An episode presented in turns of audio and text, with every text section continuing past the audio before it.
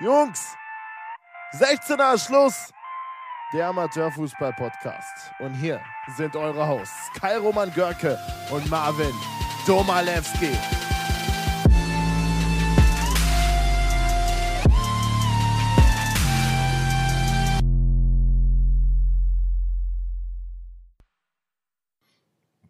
Welcome back zu einer neuen Folge von 16er ist Schluss. Heute wieder mit euren zwei Leuten, zwei Gastgebern, Kai und Marvin. Genau, ich bin auch wieder dabei, ganz klassisch. Wie beim alten, also wie letzte Woche auch. Und wir haben jetzt, wie gesagt, die Vorschauen letzte Woche abgehakt und blicken jetzt auf die kommende Saison. Die Bezirksliga hat ja schon gestartet, aber am Sonntag starten auch die Kreisliga A und Kreisliga B in die neue Saison. Und darunter sind natürlich auch wir. Und es sind noch drei Tage, bis äh, der Startschuss fällt. Und äh, dann ist am Sonntag der erste Spieltag. Wir blicken aber natürlich vorher wieder auf die Games to Watch, die wir letzte Woche uns rausgesucht haben, Kai. Ja, genau. Haben wir ja Zülpich gegen Nierfeld uns rausgesucht, Sötenich gegen Hambach und zudem noch Rotbachtal gegen Rötzheim. Aber du fängst dann erstmal mit Zülpich gegen Nierfeld an. Richtig, ich fange mit Zülpich gegen Nierfeld an. Das Spiel endete 5 zu 1 für die Gastgeber aus Zülpich. Da haben wir auch wieder eine Einschätzung bekommen von der Seite. Da sind wir auch immer sehr dankbar, wenn wir da mit denen interagieren können. Da kann man zuerst sagen, dass die Aufstellung und das System vor dem Spiel geändert wurden. Also, dass, die, äh, dass der Trainer Jörg Schulz die Mannschaft ein wenig umgestellt hat, um den Gegner ein wenig mehr unter Druck zu setzen. Also die Nierfelder ja auch ja gar kein Pflichtspiel bisher gemacht. Am Sonntag das erste Pflichtspiel gehabt und deswegen wollte man die früh unter Druck setzen. Sind auch früh in Rückstand gegangen, die Zülpicher, durch äh, das 1 zu 0 beziehungsweise das 0 zu 1 durch An Diederich nach einer Ecke eingenickt. Und dann hat man sich bis zur Halbzeit wenig, ein wenig gebessert und auch das 1 zu 1 geschafft durch den Freistoß von David Sasse, der scheinbar nicht ganz unhaltbar war von Marc-André Firnig, aber eben dann wieder ausgeglichen und bis zur Halbzeit eben dieses äh, Ergebnis gehalten. Nach der Halbzeit hätte dieses Spiel in zwei Richtungen kippen können. Also selbst Nierfeld hatte seine Chancen, aber im Endeffekt hat die Qualität und vor allem die Breite der Zülpicher das Spiel entschieden. Das war ausschlaggebend. Vor allem die Einwechslung von Alex Ems, der in der Jugend auch von Alemannia Aachen gespielt hat, und Marius Lebhardt, die ja beide getroffen haben.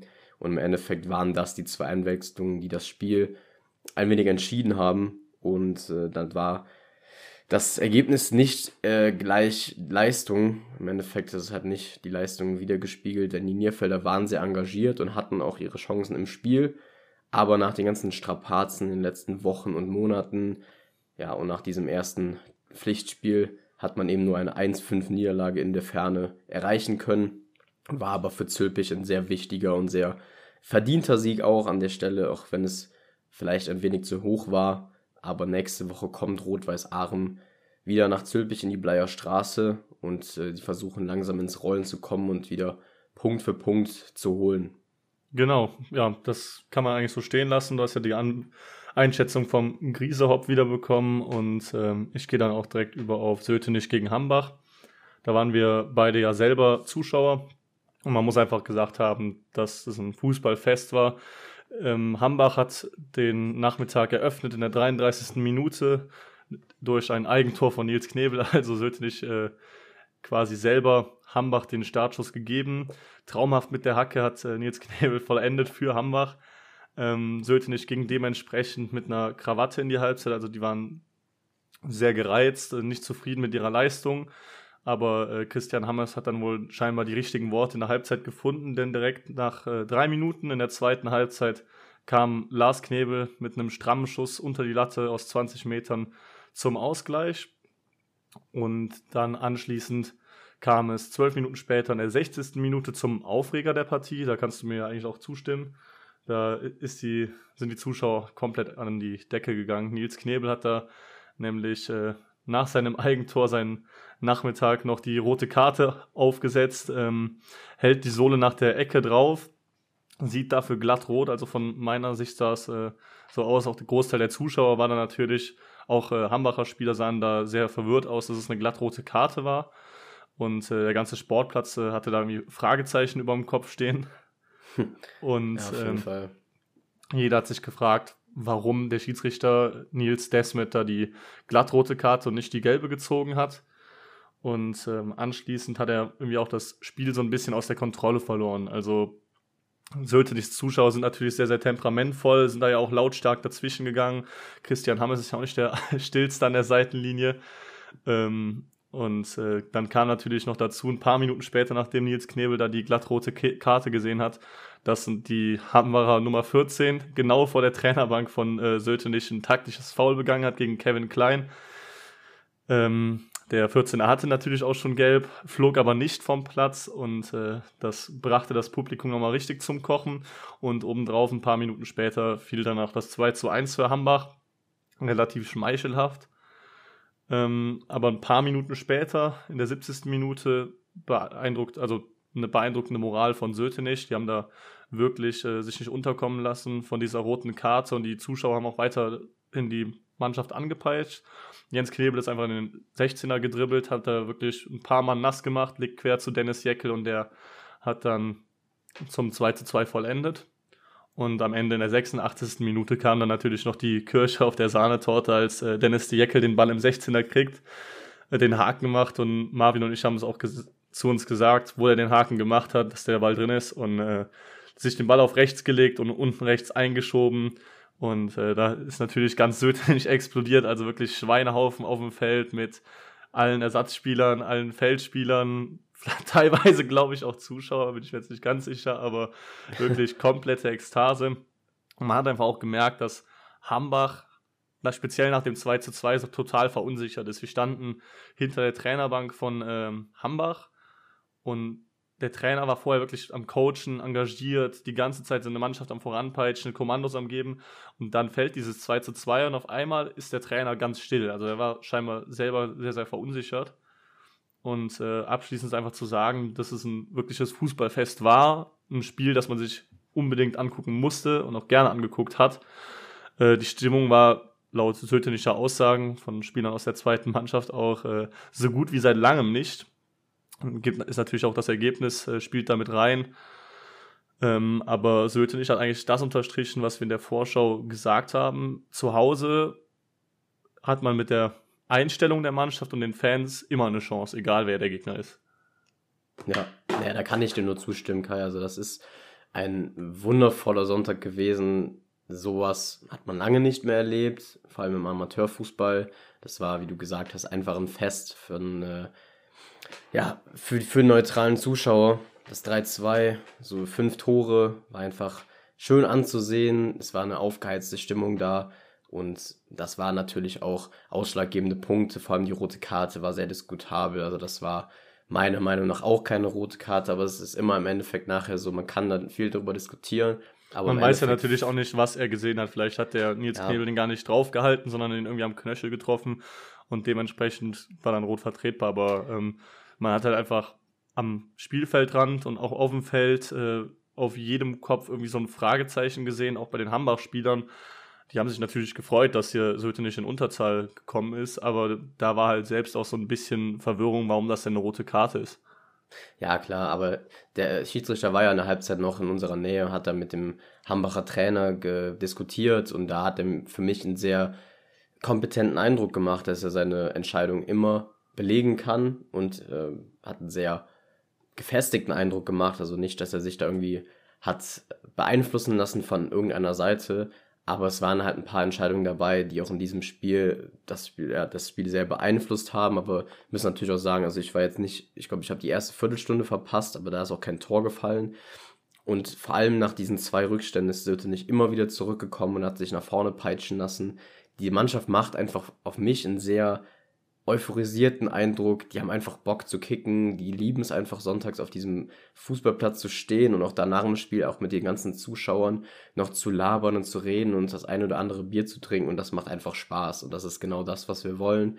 Und im Endeffekt gratulieren wir dann natürlich nur wieder zu drei Punkten, die beitragen sollen zum, zum Klassenerhalt der Sötenicher. Aber um jetzt nicht ganz ins Schwärmen zu geraten, denke ich, werden wir nochmal zum letzten Games to Watch ähm, Spiel kommen, das wir letzte Woche ausgesucht haben. Und das war das Testspiel zwischen Rotbachtal und, also Rotbachtal-Stremt und Reutzheim, das 1 zu 8 ausgegangen ist. Also sehr eindeutiges Ergebnis. Spielen ja beide Kreisliga B Staffel. Zwar andere Staffeln, aber spielen beide Kreisliga B. Ähm, und das war 0 zu 2 zur Halbzeit dann noch gar nicht mal so klar. Die Reutzheimer haben da die Führung ausgebaut, auch vor der Halbzeit noch. Und nach der Pause eben voll aufgedreht. Also da sind natürlich auch noch qualitative Spieler in den Reihen. Vor allem äh, Alex Prüfer, der in der U17 in, in Bonn gespielt hat und auch in Euskirchen gespielt hat. Zwar hat Heuer verkürzt auf 1 zu 5 zwischenzeitlich, aber wie gesagt, Alex Prüfer unter anderem, auch Yannick Lupus doppelt getroffen, Prüfer dreimal getroffen. Das sind einfach Spieler, die haben da enorme Qualität reingebracht. Und das sieht man wiederum als auch in diesem Testspiel. Und das war eben ein klarer Sieg vor dem Saisonauftakt am Sonntag. Rotbachtal muss da gegebenenfalls nochmal äh, die Sinne schärfen und am, um eben am Sonntag, ich weiß gar nicht, ob die am Sonntag spielen oder halt danach die Woche, dann eben Punkte sammeln zu können. Das waren auch dann wieder drei interessante Spiele vom Wochenende. Und jetzt gehen wir eben nicht wie letzte Woche oder wie die vergangenen Wochen auf die Vorschauen ein, sondern haben dann eben neue Kategorie, die wir Themen der Woche nennen, die vielleicht auch nicht immer so intensiv äh, be be besprochen werden. Aber diese Woche haben wir ein paar Themen, die wir euch jetzt vorstellen möchten. Ja, genau. Also was noch gesagt werden sollte, ist, dass wir auch immer offen für Verbesserungsvorschläge oder Ideen sind. Also ihr könnt uns äh, gerne auch per Instagram schreiben, wenn ihr irgendwie eine Kategorie habt, wo ihr denkt, die könnte reinpassen. Und ähm, genau, also Themen der Woche kann man erstmal zwei Trainerabgänge nennen. Kurdistan Düren äh, hat André Otten ähm, entlassen, kann man ja schon sagen, aufgrund der ja. sportlichen Entwicklung. Kurdistan war ja für viele, auch für uns, äh, der Meisterfavorit Nummer eins und hat nur, ist natürlich äh, übertrieben gesagt, aber nur sieben Punkte aus drei Spielen. Und das kann am Ende halt auch ausschlaggebend sein. Und dementsprechend musste André Otten die Zelte abbauen. Aber hat die dann direkt wieder in Frauenberg aufgebaut äh, als Spieler, ist dahin zurückgekehrt. Und ähm, ja, am Deadline Day, am Yellow Deadline Day. Am Yellow Deadline Day, wie äh, die Frauenberger selbst gesagt haben. Und ähm, er hat halt seine sportliche Heimat wiedergefunden in Frauenberg. Und außerdem äh, ist Markus Klaas beim ETSC als Trainer zurückgetreten aus gesundheitlichen Gründen. Ja, das war, wie du gesagt hast, sportliche Entwicklung bei Kurdistan ganz klar der Stichpunkt, den man da nennen muss. Wir kennen natürlich auch nicht die ganz genauen Hintergründe, können aber ja dann einfach nur sagen, dass er ja als Spieler bereits ja tätig war in Frauenberg und jetzt eben wieder zurückkehrt ja noch ganz so diese Karriere äh, nicht an den Nagel gehangen hat und jetzt eben nach dieser kurzen Zeit wieder zurückkehrt. Wird man sehen, was das für Hintergründe hat. Und äh, ja, eben das ein, ein Remis, eine Niederlage für Kurdistan, das reicht den Ansprüchen wahrscheinlich nicht genau aus. Und beim ETSC, da haben wir eben jetzt was zusammengestellt für euch, was so die letzten Jahre und äh, Wochen, Monate nochmal so ein bisschen zusammenfassen sollte. Genau, also es ist eigentlich genau das, was wir auch vermutet hatten, dass die Talfahrt des ETSC einfach weitergeht, weiter Niederlagen gesammelt werden statt Siege, keine Punkte eingefahren werden.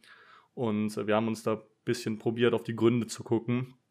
Und uns ist da halt einfach direkt aufgefallen, allein wenn man auch am Sportplatz über den ETSC redet, dann merkt man einfach so, Euskirchener TSC ist verbunden mit der Vergangenheit und nicht mit dem Blick in die Zukunft. Also man schaut viel zu viel zurück auf die äh, Zeiten der Mittelrheinliga, äh, wo man dann glorreich Fußball gespielt hat, die besten Kicker des Kreises hatte. Und äh, diese glorreichen Zeiten, die holen den Verein halt immer wieder ein. Also egal, wer da jetzt Trainer ist, wer da ähm, sportlicher Leiter ist, immer wieder wird ähm, gesagt, ja, ETSC war früher gut und jetzt sind die ja nicht mehr gut. Und man hört halt auch, so in den Kreisen, dass der ETSC manchmal bei Spielern angefragt haben soll und äh, dass die Spieler hauptsächlich nicht irgendwie gefragt haben, ja, wo wollt ihr sportlich hin, sondern wie hoch äh, kriege ich denn ein Gehalt, weil der ETSC halt früher sehr, sehr üppig bezahlt hat und das holt die halt immer wieder ein. Und man kann dem ETSC eigentlich nur wünschen, dass so langsam diese sportliche Talfahrt vorbeigeht. Und äh, wir haben uns da ja auch ein paar Lösungsansätze ausgesucht, beziehungsweise nachgedacht, wie man das Problem ETSC, das Problemkind ETSC retten kann.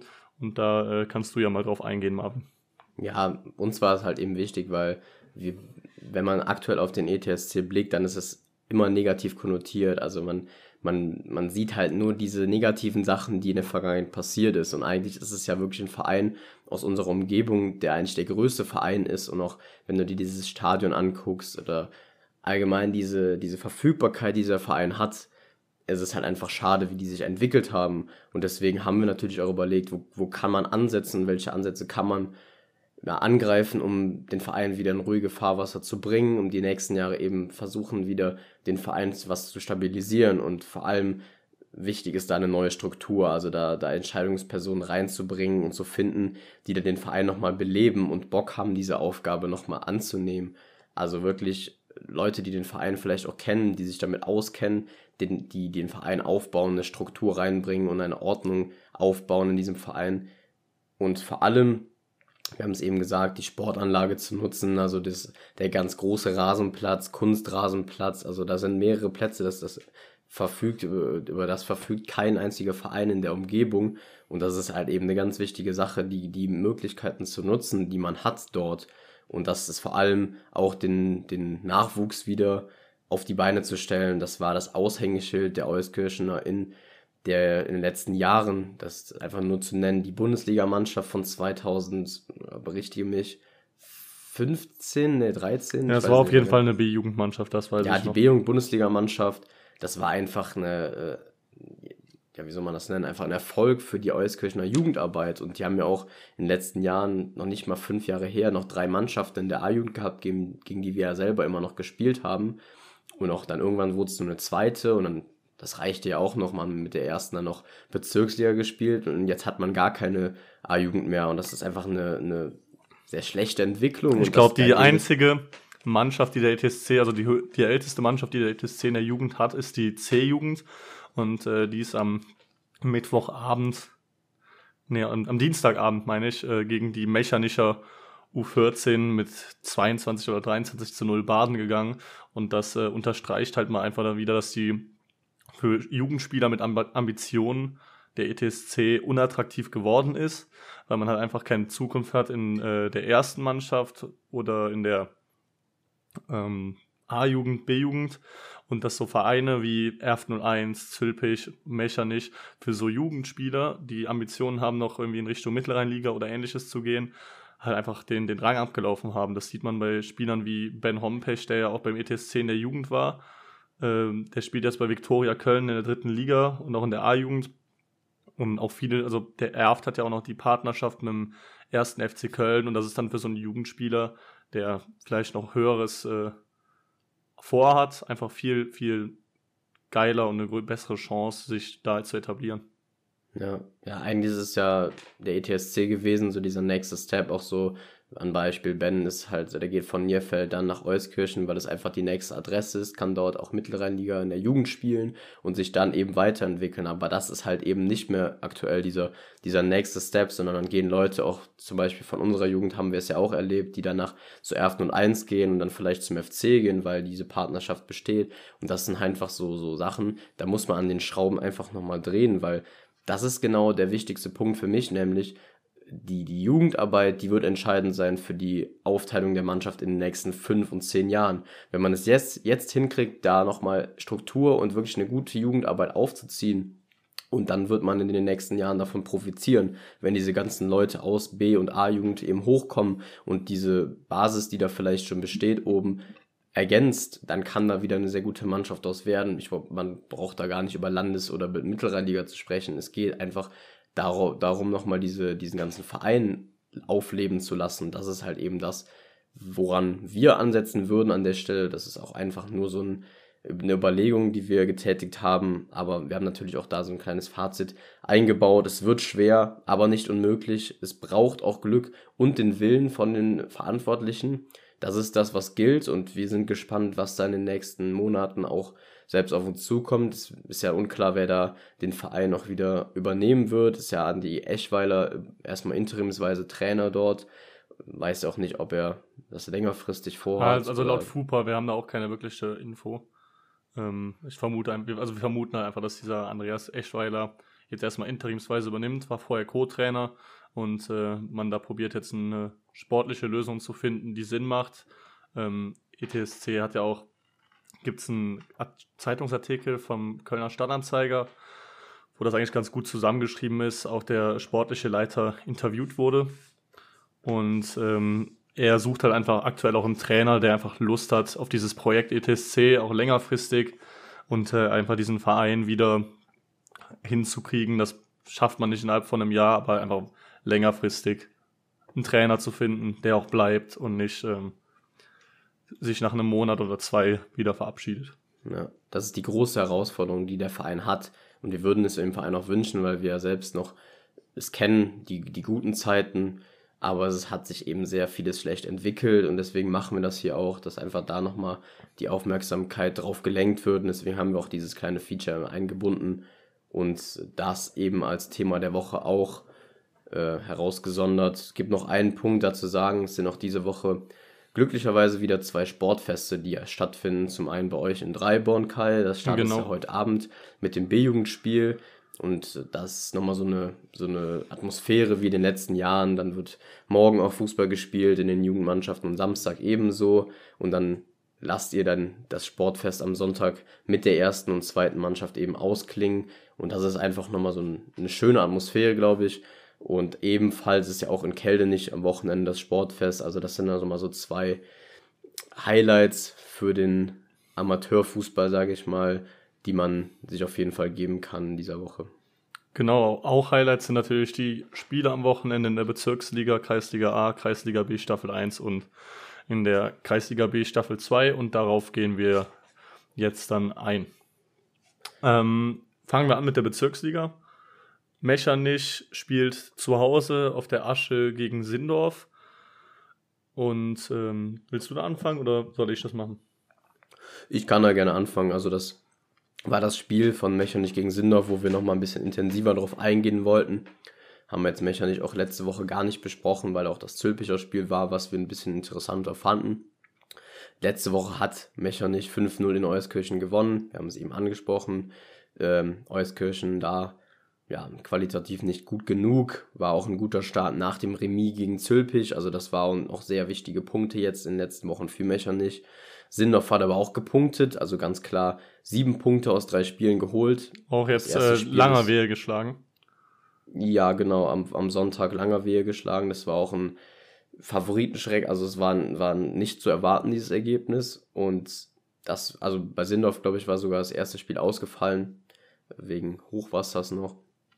Deswegen, das sind beide Vereine in einer guten Verfassung. Die haben die Spiele, die letzten Spiele sehr gut verbracht und deswegen würde es auf der Asche aber auch schwerer für Sindorf werden, glaube ich. Also tut sich halt jeder schwer, das ist logisch.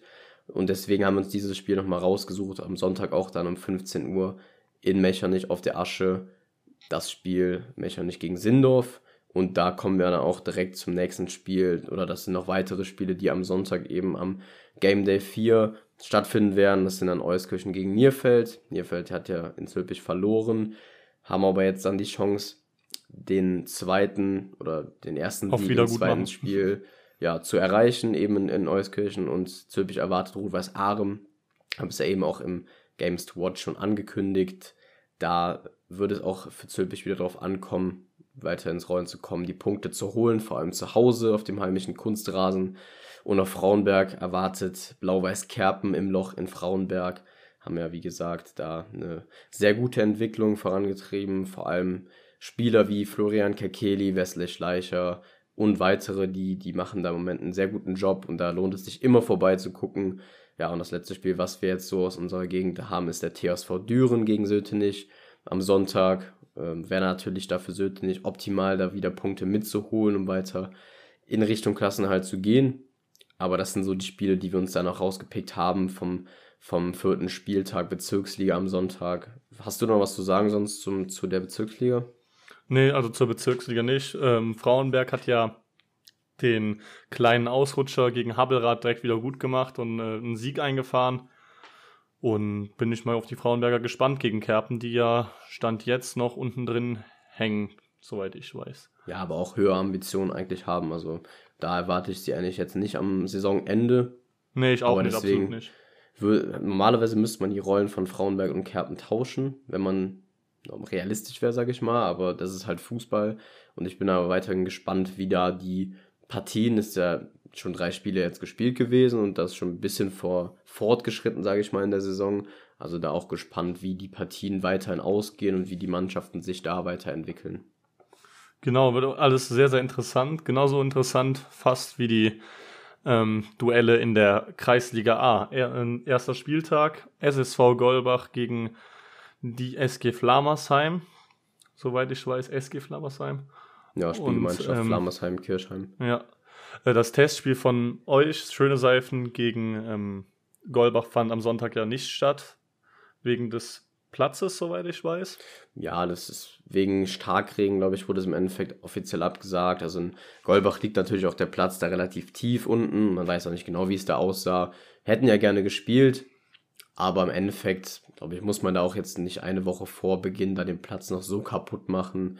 Aber wir hätten es, wir hätten letzte Woche dort gespielt. Es fand halt eben nicht mehr statt. Genau, also wird auf jeden Fall interessant. Die waren ja letztes Jahr beide Aufsteiger und äh, ist ein sehr, sehr interessantes Duell auf Augenhöhe, könnte ich mir das vorstellen. Äh, speziell, weil auch Max Hofmann und Jan Hofmann äh, Golbach nicht zur Verfügung stehen.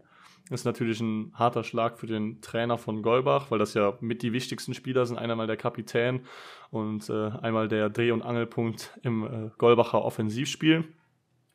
Und erwartet uns auf jeden Fall ein spannendes Duell. Ich denke mal, das könnte ein sehr, sehr enges Duell werden genauso wie Ländchen Sieberath gegen Weilers Wist ist äh, das Topspiel schlechthin an diesem Spieltag. Zweiter gegen also Vierter, also Ländchen war letztes Jahr Vierter und Weilers Wist war Zweiter der vergangenen Saison und vor allem die Offensiven der beiden Mannschaften werden da, glaube ich, ein Feuerwerk abfackeln. Ähm, haben ja beide die Stärken, vor allem im Offensivspiel. Ländchen mit Mijansen, Marcel Hupp, äh, noch viele weitere Namen, die da offensiv gut Fußball spielen können. Und äh, weil das wisst, mit Fabian Hüttmann ja auch unter anderem auch einer der Topscorer der Kreisliga A der letzten Jahre. Äh, ich denke mal, da wird die Offensive eher ein Wort mitreden zu haben als die Defensive. Und du kannst dann ja mal auf Lommersum, Bessenich und Bliesheim Schönau eingehen. Ja, aber bevor, bevor ich das tue, nochmal kurz ein paar Worte auch zu Ländchen. Ländchen hat ja auch wo wir eben über Golbach schon gesprochen haben, da das, das Testspiel ja noch so ein bisschen aus der Hand gegeben. Ich glaube, das endete im Endeffekt 4-4 vor zwei Wochen. Also da sieht man, die Konkurrenzfähigkeit ist schon relativ hoch in der Liga. Aber wie gesagt, Lenching war das Wiss das Topspiel auf jeden Fall des Spieltags. Also das sind, die Offensivreihen sind überragend. Die Verteidigung vielleicht nicht immer. Und ich glaube, das wird einige Tore geben in dem Spiel. Ja, Ländchen hat natürlich immer einen Heimvorteil, wenn sie zu Hause spielen. Aber du hast es eben gesagt, Vierter gegen Zweiter der vergangenen Saison, das heißt einiges, das verspricht einiges. Und natürlich auch zu, zu Golbach da. Beide waren Aufsteiger vor zwei Jahren ja mittlerweile schon. Also eigentlich sind sie ja immer noch Aufsteiger. Ja, und da eben dann das nächste Spiel, Lommersum gegen Bessenich, da ist es eben eine Pflichtaufgabe für Bessenich in der Ferne. Also das, glaube ich, würden wir jede Woche sagen, wenn wir darüber reden würden, wenn Besse nicht auswärts spielt und auch heim spielt. Das sind eigentlich alles Pflichtaufgaben, die Besse nicht hat. Ja, und in Lommersum war es vielleicht vergangene Woche, äh, Woche, Saison auch nicht so, wie sie es sich wünschen. Also das äh, war letzte Saison, glaube ich, nur ein siebter Platz im Endeffekt. Haben sie uns auch immer oben mitgespielt. Glaube ich, könnten Besse nicht bei einem sehr guten Tag, wenn die einen schlechten haben, auch ein Beinchen stellen, aber deswegen ich gehe davon aus, dass Beste nicht da direkt zum Anfang Vollgas geben wird. Die stehen voll im Saft, haben auch viel getestet. Da kann es eigentlich nur einen Sieger geben. Und eben das letzte Spiel, das sind ja auch eben nur vier Spiele, auch in der Kreisliga B, wo wir ja gleich noch drüber, drüber sprechen, äh, sind es ja nur vier Spiele.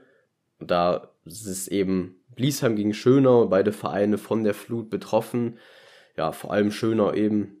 Aber ist halt die Frage, wie sehr wird man das merken, die ganzen Folgen davon, auch mental und psychisch. Also das wird man sehen am Sonntag, ob da guter Fußball gespielt werden kann. Ich sehe da auch Vorteil ein bisschen auf Schönauer Seite. Ich bin jetzt in der Ferne, können nochmal die ganzen Probleme so ein bisschen abhaken. Bliesheim war letzte Saison eben Vorletzter und muss sich da auch ein bisschen wieder rauskämpfen. Aber das waren so die vier Spiele von der Kreisliga A. Da fängt natürlich auch am Sonntag endlich die Saison an. Aber wir haben natürlich auch einen Blick auf die beiden Kreisliga B-Staffeln und da beginnen wir ja chronologisch mit der ersten Staffel und äh, da hast du direkt ein, Wort drauf. Genau, also Öpenich gegen DHO ist da ein Duell, was man da, sich da angucken kann.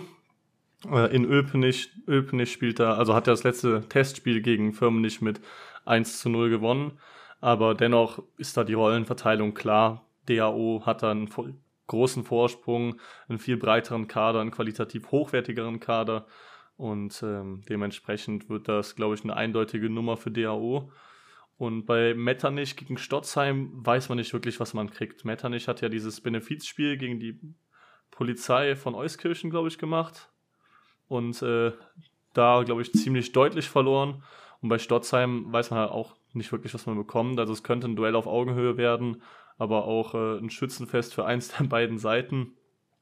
Ein weiteres Duell in der Staffel 1 ist äh, Türk Gençkli gegen Zülpich. Also ein Topspiel, wird ein sehr, sehr enges Spiel. Türk Gençkli letztes Jahr und vorletztes Jahr ja Erster gewesen und äh, Zülpich eher im oberen Tabellenmittelfeld vorzufinden. Aber ich vermute mal, dass Türk Gençkli da die Nase auf jeden Fall vorne haben wird speziell mit den Neuzugängen Yusuf Kabatz noch und ähm, einfach auch einer guten Vorbereitung. Und das letzte Duell ist dann natürlich auch noch zu nennen. Füssenich gegen Billig Feital auf Augenhöhe die letzten Jahre, was die Tabellenplatzierung anging. Und äh, da ist natürlich die Frage, kann Raphael Effen für Billig den Unterschied machen, wie er ihn für Firmenich vor zwei Jahren gemacht hat und da das Zepter in die Hand nehmen. Ja, ist ja natürlich jetzt nochmal ein kleiner Sprung zurück von der Bezirksliga in die Kreisliga B. Also Qualität hat er und kann die auch auf den Platz bringen. Da, das heißt, muss man mit rechnen, aber das ist auf jeden Fall ein großer Faktor für die Mannschaft. Aber wie gesagt, DAO äh, glaube ich auch, dass sie da einen Auswärtssieg direkt zu Beginn feiern werden. Öpenich hat ja zwar jetzt gegen Firmen nicht gewonnen im Testspiel, auch ungefähr auf einer Augenhöhe, glaube ich. Aber da wird DAO, glaube ich, das, das äh, Spiel entscheiden. Metternich gegen Stotzheim wissen wir beide nicht genau, was da, was da auf uns wartet. Aber Türk Genschligi hat hohe Ambitionen, können es direkt gegen Zülpich 2 unter Beweis stellen, aber die haben auch Qualität. Ne? David Krotter zum Beispiel wird da auch vorne drin sein, der immer für ein Tor gut ist, aber Füsse nicht jetzt auch gegen, äh, gegen Billig Feital. Mal sehen, ob Raphael Effen da das Zepter in die Hand nehmen wird oder wie das Spiel ausgehen wird, aber das sind nochmal die vier Spiele der Kreisliga B Staffel 1. Und im Endeffekt dann noch darf natürlich nicht fehlen die Kreisliga B Staffel 2, wo wir ja auch selber dabei sind. Ja, vor allem das Topspiel zu Beginn, SG 92 gegen Dahlem Schmidheim, ist unserer beider Meinung nach das Topspiel am Sonntag in der Kreisliga B. Das ja, sind zwei Mannschaften, SG ist runtergekommen, Dahlem Schmidheim wird auf jeden Fall oben mitspielen in der Liga. Will man ja nicht immer das, das Aufstiegswort in den Mund nehmen, aber das wird ein sehr enges Spiel in, in Hellenthal hoffentlich, dass sie da die Bedingungen so weit hingekriegt haben, dass sie dort spielen also, können. Also laut äh, Fußball.de ist das in Hellenthal angesetzt. Ja, dann hoffen wir mal, dass das auch so ist, dass die da auf dem schönen Rasen super Fußball spielen können. Ich werde mich auch dann nach, dem, nach unserem Spiel mal direkt informieren, wie es da ausgegangen ist. Da werden wir dann nächste Woche drüber reden. Das weitere Spiel sind dann noch äh, Firmenich gegen Eintracht Eifel, die ja beide neuen Trainer haben. Stefan Storb und Linus Krämer da die Namen. Da die Hoffnung ist zurück in Firmenich. Mal sehen, wie lange sie anhält. Und halt da natürlich die goldene Frage, können sie Eifel die Punkte abzwacken? Auch da zu Beginn. Mal gucken, wie Eifel da in die Saison reinkommt. Ja, dann unser Spiel gegen SVS, also SV Schöne Seifen, gegen Rinnen. Da kannst du gerne ein paar Worte zu sagen. Ja, also in meinen Augen kann das ein sehr, sehr enges Duell werden, wie es jetzt auch Sötenich gegen Hambach war, könnte ich mir vorstellen ähm, weil Rinnen halt einfach unfassbar ekelhaft zu bespielen sind, ist. Die sind äh, defensiv sehr gut aufgestellt und haben halt offensiv sehr, sehr schnelle Leute, speziell Tom Meister mal wieder zu nennen. Ähm, und ihr seid ja auch in den letzten Jahren häufiger in Rinnen oder gegen Rinnen gestolpert. Und da muss halt einfach die Einstellung von Anfang an stimmen, äh, der Alkoholpegel möglichst gering gehalten werden. Und äh, zudem habt ihr ja auch einen sehr, sehr schwer bespielbaren Rasen, dadurch, dass die zweite Mannschaft am Sonntag noch ein Testspiel da hatte und er auch darauf trainiert wird. Ähm, ich bin einfach mal gespannt und traue darin auch eine Überraschung in Anführungszeichen zu. Ja, ja, wir wollen natürlich alles dagegen setzen, unseren Angstgegner zu schlagen.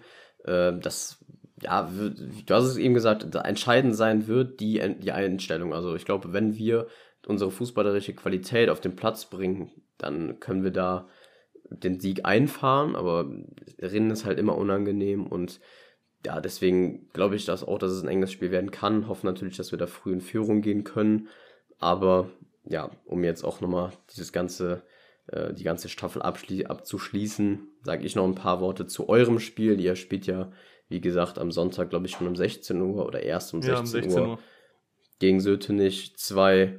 Ähm, das das äh, erste Saisonspiel auf dem Sportfest in Dreibern bei euch. Ich glaube, wenn ihr die Leistung abruft, die ihr könnt, Ihr habt es vielleicht auch in der Vorbereitung nicht immer abgerufen, aber wenn ihr das auf den Platz bringt, was ihr, ja, was ihr, was ihr könnt, dann wird es ein klarer Sieg werden. Bin aber auch gespannt, wie die neue Zülpicher, äh, Zülpicher sag ich schon, wie die neue Sötenischer Zweite aufgestellt ist, mit den neuen Trainern, mit neuen Spielern, ja, wie sie formiert sind, wie sie sich geben auf dem Platz und dann bin ich einfach mal gespannt, was ihr da auf den Platz bringt und hoffentlich auch das Sportfest so gut ausklingen lasst und ich denke, das war eigentlich alles, außer du hast jetzt noch groß was zu eurem Spiel zu sagen. Ähm, dann das Schlusswort zu dieser Folge. Also es war jetzt nicht so lang wie letzte Woche. Es wurde sich auch teilweise gewünscht, dass wir nicht mehr so lange Folgen machen.